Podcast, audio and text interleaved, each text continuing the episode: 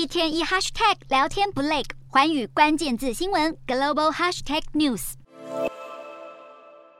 从美国联准会主席鲍尔二十六号在杰克森洞发表抗通膨言论，美股就持续下跌，创下六月以来最大跌幅。时指从七月二十八号以来首度跌破四千点，也是七月二十六号以来再度跌破五十日移动均线的关键水平。美股跌不停，不过联准会多位官员三十号再次重申升息抑制通膨的决心。其中，在联准会决策小组中，地位仅次于主席鲍尔的纽约联准银行总裁威廉斯就表示，可能需要将利率调高到略高于百分之三点五的水准，而且明年不可能降息。甚至有联准会官员表示，乐见美股重挫。联准会的鹰派态度明确表达不会逆转政策，将继续将抗通膨视为第一要务。分析师认为，这样的说法将继续给市场带来压力，年底前只会出现更大的波动。而联总会恐怕要看到通膨数据连续好几个月下降，才会考虑停止升息。